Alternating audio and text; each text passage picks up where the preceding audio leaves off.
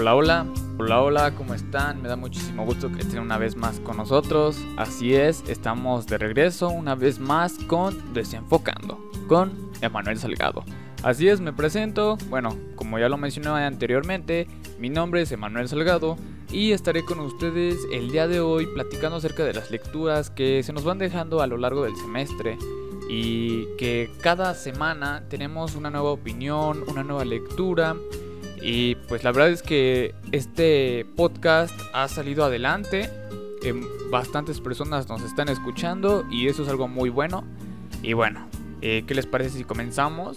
Recuerden que estamos participando en la clase de técnicas de la investigación por la maestra Mara Bravo. Y pues en esta ocasión estamos estrenando nuestro capítulo número 9. Que por cierto ya casi llegamos a los 10 episodios. Y pues en esta ocasión nos volvió a tocar leer el libro de Cómo hacer una investigación cualitativa, fundamentos y metodología de Juan Luis Álvarez Gallú. Así es, eh, Juan Luis Álvarez Gallú ya hace varios episodios lo hemos tocado, hemos hablado acerca de él y pues la verdad es que es un muy buen autor, hace muy buenas investigaciones, eh, de lo que escribe sinceramente lo detalla muy bien y bueno, en esta ocasión estaremos en el capítulo 4 en los métodos básicos. Eh, en este capítulo eh, se nos habla acerca de las historias de vida e historia oral, al igual que se nos habla de la narrativa o análisis narrativo. Pero antes de comenzar, me gustaría recordarles, y para las nuevas personas que nos están escuchando, siempre le contamos acerca de la semblanza, eh, a qué se dedica y qué es lo que hace este autor. Y bueno, Juan Luis Álvarez Gallou es médico cirujano por la Universidad Nacional Autónoma de México. Es un psiquiatra certificado por el Consejo Mexicano de Psiquiatría. Es terapeuta sexual certificado por la American Association of Sex Educators, Counselors and Therapists. Como ya lo mencioné, es un médico psiquiatra de la UNAM. Desde 1979 es director general y profesor titular del Instituto Mexicano de Sexología, del cual también es fundador. Él falleció el 8 de mayo de 2017 a la edad de 77 años. Y bueno, sin más que decir, ¿qué les parece si comenzamos acerca de nuestra idea principal, nuestros autores que menciona, eh, ideas secundarias? Sinceramente, el episodio del día de hoy no sé qué tan largo vaya a estar, qué tan extenso esté, porque no fueron muchas páginas las que leímos, entonces quizás el día de hoy será un poquito más rápido. Ya lo veremos en unos instantes, ¿no? Y bueno, vamos a comenzar. y habla acerca de las historias de vida e historia oral. Como lo mencioné al principio, eh, estamos hablando acerca de métodos básicos y aquí al principio nos cita a la autora Graciela de Caray, ya que ella considera que la historia oral admite como una práctica importante dentro de su quehacer, la construcción de historias de vida, entendidas como narraciones autobiográficas orales generadas en el diálogo interactivo de la entrevista. Esta autora establece una diferencia entre el relato de vida y la historia de vida, considerando que en la primera predomina el testimonio del interlocutor y la subjetividad del investigador, solo se deja de sentir en el trabajo de edición. En cambio, en la historia de vida, la historia se complementa con otros testimonios y otras fuentes. Esto que acabamos de mencionar es nuestra idea principal de estas páginas que leímos y vamos a continuar con lo que sigue. Eh, las historias de vida de las élites o de la gente común contribuyen con sus evocaciones a la construcción de la memoria colectiva, y si bien por medio de ellas se revive el pasado, su evocación va más allá de la reconstrucción de una época y de sus pormenores, los detalles incluyen las emociones y los afectos, las desilusiones y los fracasos, y el lenguaje corporal y el no verbal.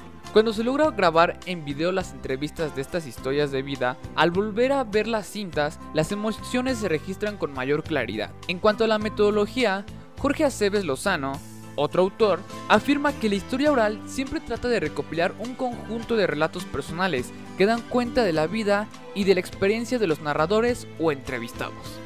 De Caray considera que el enfoque moderno de la biografía, basado en la historia oral, se deriva de la literatura y de la etnografía, disciplinas en las que las vidas se leen como textos. La etnografía caracteriza la historia de vida como las historias que una persona cuenta de su propia vida. Para Patricia Pensado Lexile, en las historias de vida de la gente que no pertenece a ninguna élite, cobra importancia significativa narrar los hechos que tienen relación con la comunidad a la que pertenecen. Y bueno, esa sería nuestra primera idea principal junto con las ideas secundarias, al igual que ya mencionamos algunos autores. Después tenemos nuestro segundo subtema, que es la narrativa o análisis narrativo.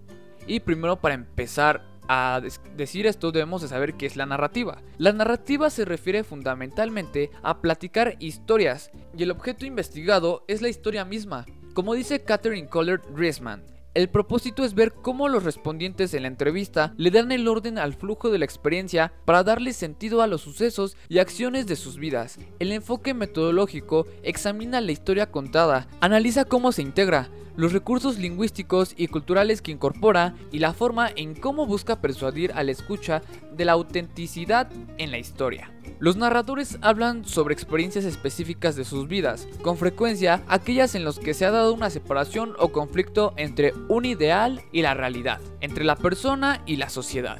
Para la práctica de la narrativa, se recomienda que al inicio de la entrevista se genere una situación que facilite la apertura a hablar acerca de algún acontecimiento de la vida de la persona. No se recomienda la utilización de preguntas ni una guía demasiado cerrada. Se considera más adecuado cierto tipo de preguntas abiertas que propician la narrativa. Por ejemplo, Bob, citado por Kohler, que estudió la violencia de jóvenes de la ciudad, empezaba con la pregunta, ¿alguna vez estuvo usted en una situación en la que pensara estar en peligro de ser asesinado? A pesar de esto que mencionamos anteriormente, Kohler recomienda a sus alumnos que se inician en la narrativa que preparen 7 preguntas muy abiertas sobre el tema de la investigación acompañadas de algunas preguntas más profundas, como ¿me podría decir algo más sobre esa experiencia? o ¿cómo fue esa experiencia para usted? En este método también resulta importante audiograbar y transcribir las entrevistas para el análisis. Y bueno, eso es a lo que hemos llegado el día de hoy. La verdad es que como les mencioné iba a ser un poco más rápido porque no fueron muchas páginas las que teníamos que leer. Pero traté de decirles y platicar un poco de lo más importante que me pareció. Eh, como ya les mencioné, hablamos de, con, hablamos de autores como Kohler, Labov, Caray, Catherine Kohler, Patricia Pensado, Jorge Aceves, entre más autores. Y después de esto pasaremos al valor y la limitación de la fuente. Sinceramente creo que esta lectura, a pesar de ser muy corta, nos explica muy bien a fondo, como siempre lo hace Gajo, pues no es por nada, pero creo que como lo hemos estado leyendo bastante tiempo y varias veces, pues yo considero que ya es un muy buen autor. Ahora entiendo por qué nos lo dejan. Y sinceramente, creo que hace muy bien su trabajo en citar a otros autores para hacer más verídico lo que él, lo que él nos quiere dar a entender. Y la verdad es que a mí me gusta mucho eso. Creo que esta lectura también es muy importante, muy interesante y me llama mucho la atención porque es como si fuera una entrevista, pero al momento que te pones a platicar con las personas, ellos te van a empezar a contar acerca de su vida o acerca de la situación que están viviendo y que a ti te puede servir para tu investigación, lo cual es algo bastante interesante. Pasando a la conclusión, eh, considero que esta lectura, a pesar de ser corta, es buena. Eh, nos da a entender muchísimas cosas en tan pocas páginas. Y creo que en lo personal a mí me gustaría hacer o practicar en el momento que me, toque hacer alguna investigación o algo por el estilo, me gustaría hacer la narrativa o el análisis narrativo, ya que siento que es como algo más personal, algo en lo que te puedes acercar con la persona y puedes platicar y puedes enterarte de muchísimas cosas que te ayuda muchísimo más para tu investigación que estás llevando a cabo. Lo cual creo que es algo bastante interesante. Y bueno, también es importante, como aquí nos lo menciona, que debemos de tanto grabar audio como video para después transcribirlo en nuestras entrevistas y hacer un muy buen análisis. Yo considero que este método me gusta y que quizás lo llegaría a usar. Y bueno, eh, creo que eso sería todo. Como les mencioné, fue un poquito rápido este episodio. Espero se encuentren bien. Espero hayan celebrado muy bien el Día de la Independencia. Cuídense. Y pues nada, creo que eso sería todo. Mi nombre es Emanuel Salgado y nos vemos en el próximo episodio porque recuerden que estamos subiendo episodios tanto lunes como viernes. Así es que sin más que decir, nos vemos la próxima. Y recuerden que esto es Desenfocando con Emanuel Salgado. Adiós.